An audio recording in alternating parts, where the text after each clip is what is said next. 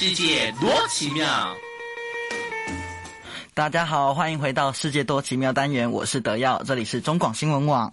那刚刚我们听到了菲律宾的歌曲，那我们接下来呢，就是要来迎接这个，不来来来访问这位新呃菲菲菲律宾的新二代。那他呢，有一个非常特殊的经历，他是有在家自学这样子的一个呃情形。那我们现在来听听看菲律宾这个新二代廖建豪有没有在现场？Hello，建豪。Hello，Hello，大家好。呃，想请，嗯、呃，想请问一下，呃，可你可以介自我介绍一下，你是从呃是怎么是来来自我一下，自我介绍一下，对，啊，自我介绍一下，对对对对。嗨，大家好，嗨，德耀你好，Hello，大家好，呃，我是我叫做廖建豪，我的妈妈来自菲律宾，我的爸爸来，我的爸爸是台湾人，那。呃，就是大家应该有看到那个，就是介绍，就是我高中比较特别的经验，就是在家自学嘛。然后目前是就读成功大学台湾文学系一年级，然后就大概是我的背景。啊，可是在高中自学都之前都是在体制内这样子。哦，那为什么会想要就是从事这个高中自学？因为其实大家很少很难很少听过，就是有高中生会想在家自学这样子的一个形式。那为什么当初你会接触到，或者是你会？呃，想要去往这个方向去做呢？哦、呃，我想要接触，哎，我想要去高中自学，其实它还算是一个还蛮机缘，就是缘分。就是其实我一开始并没有想要自学，我一开始只是单纯的，就是有进到一个高中啊，然后去读表演艺术科。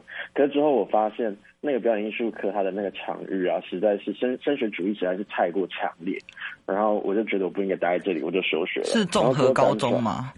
对对对，综合高中，所以他才会有表演艺术科。对对对对对。哦，那为什么？嗯嗯，那为什么他他那里面的你觉得会升学的那个那个体制还是太重了？就是说，因为他他是一个所谓还没有到这么，这分数不会到这么高的学校，然后对于他们来说，录取率啊，或是就是自己的那个学测的那个放榜啊，这种东西对他们来说会很。很重视，很看重，他们会，对对对，他们会更更重视你在学业上面的表现，所以从学业上面的表现再到外在，比如说头发啊，或者说你自己的行为举止，或者说价值观，都会都会受到影响，对，都会受到影响。所以我觉得在那个地方升学升学主义的这个氛围有点太过于浓厚。所以，所以你在国中的时候，国中的时候觉觉呃会考对你来说就有点太紧、太紧、太紧张了，太太困困惑自己了。所以到了高中，你就是决定要要摆脱这样的制度了吗？对对对，因为在在国中那时候，我觉得我我一直找不太到一个为什么要如此高压学习的理由。了解。那那你进入到了高中自学之后，你有你有什么样子的一个转变吗？你对于时间上面的管理呀、啊，或者是呃，对于自己课业上的管理，有没有就是自己都安排的很很妥当之类的？还是有什么样的心得之类的？开始自学的时候吗？对，刚开始自学的时候，其实呃，大家能想象有多糟，其实就有多糟糕哎，因为他就是一个刚离开体制的状态嘛。所以你最想要做的事情就是好好的休息，好好的把你在体质受到的伤害都排出来。所以在最初期的时候，我觉得有点像是昏天暗地的啊，有一天没一天在过日子，就已经有点混沌的状态。对对对对，可是慢慢的你，你你会觉得你的伤好像疗愈好了，或是你的一度已经排好了，那你就慢慢就会开始去。自己规划一些事情，然后那个新著名的逐梦计划，其实就是从这个契机点，然后开始去想说我要去做什么事情才接触到的。哦，那我想请问一下，你要怎么要怎么申请在家自学这样子的一个方案呢？在家自学，它其实就是每年的四月份跟十月份是申请季，四月份到十月份，对，四月份跟十月份。哦哦哦，跟就是四月跟十月两次，两对对对对对。嗯然后简单来说，就是你要写一个申请书，然后寄给教育局，之后经过面审、初审啊、面审，然后就可以开始开始自学这样。哦，那那有那你们应该会有一个互助互助群之类的吧？就是自学的互助群，因为你知道现在如果脱脱离学校，虽然说变成个人，但是你还是需要一些呃同才之类的帮忙。那你们应该会有一个互助群之类的吧？呃。对，应该算是会有，就频率比较相近的人，可能就一群一群这样子互相协助。了解。那呃，那你觉得在家自学，就是你经过了这一段混沌期之后，那你开始步入了轨道，那你觉得它的优缺点会是什么？开始步入轨道之后，我觉得缺点可能都比较像前期刚刚说到，就是混沌期啊，就是会觉得人生很没有意义，然后人生非常迷惘的这个阶段。那优点的部分就是，我觉得它可以相较于。自学可以相较于学校来说，有非常大量的时间、大量的弹性给自己去做规划。也就是说，在之前可能比较不受到重视的，比如说回飞这件事情，好了，或者自我认同这件事情，因为在考试上面他不会考，所以这种比较不受到重视的东西，你就开始有资源、开始有能力，然后有时间可以去做你想要做的事情，这是我觉得很大的优点。是，那嗯。那在家自学对你来说，它对你产生有什么产生的一些影响的？就除了就是有一个逐梦计划嘛，那还有一些培力计划，对不对？对对对对，呃，是说在自学的时候有完成什么事情吗？哦，对对对，你在自学之后，除了在关于新著名，就是你会认同到自己嘛？对吗？就是你会认同到你是谁？那你可以帮我们就是分享一下你在自学之后，你有发生呃，就是。步入轨道，然后正正式的进自自学之后，它对你产生的影响是什么？哦，如果是一是先说价值方面的影响的话，那我觉得最大的影响是从你的人生观、价值观到世界观，都是做一个重新定向。就是你会开始以自己的方式去认识世界。那如果再推展到后期去做什么事情，我觉得最大就是有关新住民新二代这方面。从起初我最一开始参加海外培育计划，然后先知道哦，原来我可能有这个身份，然后先再度跟我自己的我自己的妈妈的母国家庭，我自己妈妈的原生家庭再去做牵连，之后再去发展哦，新二代在台湾究竟是怎么样的一个群体，然后再去发展到下一个计划，就是逐梦计划。然后希望可以让新二代就是可以就多元发声，然后让新二代不会再是二级样板的那种模样，就是我觉得很大很大，因为自学所以给予我时间，然后我可以得到的收获。了解。那呃，我想问一下，你是什么时候？你是从小就开始知道自己是一个新二代，或者是你开始认同这个新二代吗？我觉得，其实，在我们小时候。新二代这个词汇其实也还没有出现嘛，那时候大部分都是说是混血儿之类的，台新台湾之子之类的。对对对对，新台湾之子。我觉得那时候对于新二代这个身份就比较不会有这么这么有认同，我觉得啦，因为我觉得新二代的观念它其实是很后来、很后进的、很后进的观念，所以在在小时候其实你不太会、不太会去在乎自己这个身份。就即便你拥有，但我我我自己的那时候的观点大概就是，哦，我知道我妈妈是菲律宾人，我知道我爸爸是台湾人，啊，就只是这样子，这样，对对对，跟台湾人就是没有什么差别，在学校里面，对对对，但是在学校里面也会有问到说，哎，有没有家里来自新住民家庭这样子的一个事情吗？哦，有哎，有。那你是我觉得我可能是还比较幸运一点，因为我自己年纪比较小一点点啦，我已经开始有一点有一点思想进步的感觉。对对对，就是有搭上那一种，就是民智已开的那种民主。民智已开，是说以前的都是民智未开吗？天哪，我乱讲话。没关系，没关系。就是我我的意思是说，社会风气可能比较保守一点点，我刚好就是有达到，就是社会、嗯、社会风气慢慢。慢慢有在多元发展这样子。对，对。那你海外培力计划，你是最近有什么计划？海外培力计划，你再说一次。海外培力计划，你不是有参加过海外培力计划吗？还有逐梦计划吗？对对对。对对对。那你那个时候海外培力计划的时候，你你还还可以记回想起你那个时候做了什么事情吗？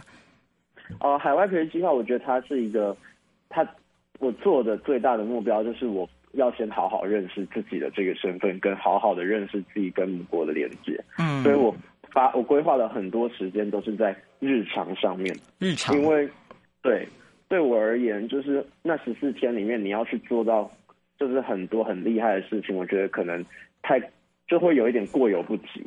所以我安排了非常多日常，在跟家人的相处啊，或是在跟这块土地的连接，然后产出去写文章啊。然后去跟家人对话，我觉得这这会比较，这比较像是我那时候规划，透过海外培育计划去做的事情，然后来作为一个基底，然后作为未来再去做事情的这种养分。了解。那你之后回来惩罚的时候还担任代表是吗？你担任代表那个那个感觉是什么？因为因为很少，就是很难得有这个机会担任这个培力的计划代表嘛，对啊，上台演演讲演示自己在这个计划之中他过了什么事情，对，那你的心得是什么？你那个时候站上台上的时候，你会觉得，哎，我好像完成了一件事情之类的。对，我那时候站在台上的时候，嗯。哎，是我吗？我我怎么会在这里？我怎么会在这里？我不过就是做很日常的东西吗？嗯、但是我觉得，我觉得可能可能有一点是评审有被感动到是，我觉得他就是透过很日常的对话，然后去感受到，就是很真挚的那种你跟你跟母国家人交流那种情感。然后我觉得就是很多你光鲜亮丽或外在表现都都不会，就是无法比及的。了解。所以我觉得。评审之所以会希望我可以去去讲这些东西啊，或者代表去分享这些东西，我觉得是希望可以让大家不要那么彷徨于一开始就要怎么样，就是不要一开一开始就想要做大事的感觉。对对对对对对对。那那你你现在从日常开始做了这些小事，那你后来你推广到了这个逐梦计划，那你逐梦计划是做了什么？就是让大家可以感受你的日常这样子。哦。呃，其实中间还有一个算是转捩点的是，就是有一个营队了。哦，我们我们就是在那个营队上面认识，虽然说都没有讲到什么话，但是我觉得那个时候看到你，哎，好像很有想法的一个一个一个小伙子，一个一个学弟这样子。哎，对，是学弟，对对。那个时候就觉得很有想法，他就是酷酷的，对吧？那个时候，这个这个创意营带给你什么样的启发？就是在这个创意营当中，我就看到了很多不同新二代的样貌，然后开始开始就是比较到之前我认识到新二代那种模板，我就发现其实大相径庭，因为各种各式各样的人都有。可是这种生活，就这种真实存在于生活当中的人啊，日常生活当中的人的这些平凡人，却好像被晋升了，或是没能没能表现自己。然后其他人认识到新二代的样子，或是一开始的想法，可能都是。新闻上面的，要么就是非常优秀的，就是这种双主义、什么外交兼并、双文化很厉害的人；要么就是所谓在之前可能社会多元风气还没有那么开放的时候，对于新二代会觉得哦，就是很落后或很笨的这种刻板印象。那我就发现新二代不会只有这两个样子，我就希望可以在。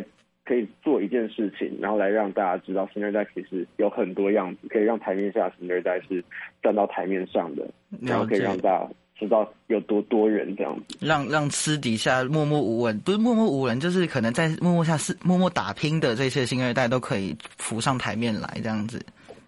对，所以你们就你就设了一个网志来让大家书写他们的一些生活吗？对对对，我就希望大家可以想写什么就写什么，然后不用拘泥于，就是要要走什么新二代的人生剧本，然后来让平凡性被展现。对，我觉得这就可能对，这可能就跟我那个培力计划其实有还蛮异异曲同工之妙的，因为我觉得我培力计划也是在做日常性啊、平凡性这种东西。了解，都是希望可以把新这、嗯、新二代这个这个这个。刻板印象可以把它扩展开来，也不是刻板印象，就是把这个印象来把它扩展开来的感觉。那你在这个消弭这个刻板印象啊？啊哈，嗯，这可以消除掉。哦，对对对，刻板印象是吧？呃，那那你在写你在看到大家的这些故事之中，你有什么感触？就是你你累积到很多故事嘛？那你会有什么样子的感触吗？累积到这么多故事，我觉得感触是。嗯，可能是对于过往的这种比较吧，就会觉得有点可惜的是，过去好多好多时间这样子的人都没有办法好好的为自己的生命故事发声，然后都必须要用别人别人先入为主的样子去被认识，但是他们从头到尾都没有讲过一句话。我觉得这是透过看到这么收集到这么多故事。而想到的过去时代下新二代的悲歌，就让人觉得有点难过。悲歌，严重哦，对啊，好严重，好，严重。但是也没关系，我觉得这个这个这个故事，它让可以让让很多人都知道，哎，真正是私底下的新二代到底发生什么事情。那你之后也有在那个呃灿烂书店担任讲座的主持人，那个是这个是什么讲座？哦，那就是呃透过书哎。逐梦计划，对，逐梦计划那时候是就是有做卡片嘛，希望可以透过卡片这个媒介，把每个人的故事这样散发出去。那时候就透过讲座，那是其中一场讲座。然后那一场讲座的主题是蔡崇隆导演跟周家金导演在讲述自己在做，就是做有关移民工啊这方面的纪录片工作的这一些心心得谈这样子。然后我就希望透过这个讲座，可以让实际有在这个圈子当中耕耘很久的人去去分享一些自己的观点，然后同时我也可以将我自己的卡片做出去，也就同时分享我自己的观点。哎，那你现在是在台文系吗？对对，那我据我了解，台文系应该都会了了解到一些台湾文学相关的一些作家，像是什么钟理和啊，什么对对，对，然后狄更清啊之类的。因为我有上过台湾文学史，所以大家知道这个这个是什么东西。那你有没有会觉得，哎，我们可以用一些台湾文学跟新著名文化做做一个结合之类的？有没有想过进行这样子的一个融合？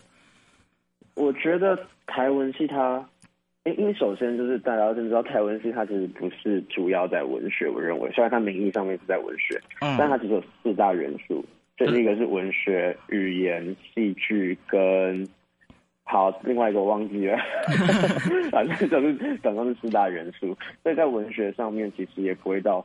啊，另外一个是社会啊，，sorry，对对对对，嗯，这个是台文台文系所学的专长，然后我认为在文学上面，它当然是有有方向是可以去结合的，比如说现在就是会有很多移民工文学啊，新住民文学，但是我自己我自己如果说我自己想要去再做一个计划再去拓展的话，我会希望可以将我在台文系所学的戏剧跟社会的元素去做结合。也就是说，社会就是有关移民工议题、新二代议题这样子，然后去透过戏剧的方式去展演出来。比如说，像有很多移工剧场啊、教习剧场啊，《寻找露西亚》，《寻找露西亚》是一部就是跟谈谈论移民工相关的一一个剧，一个教习剧场。我觉得我会希望可以透过这样的形式，然后去用戏剧这个媒介去展演给大家看。就是我自己觉得我可以透过台文系所学，嗯嗯，然后去做的事情。嗯，对，所以文学跟社会都是息息相关的嘛。那今天的我们的时间大概就到这里结束呢。我们也很谢谢建豪来跟我们分享，呃，他在呃在。力从在家自学，然后认识到自己，再到呃，我们进行了我们的新著名子女海外培力计划，还有逐梦计划，再到一个呃非常呃台文系那么文学，还有与社会之间结合的所在。那我们下这个这个，拜拜。以上节目是由新。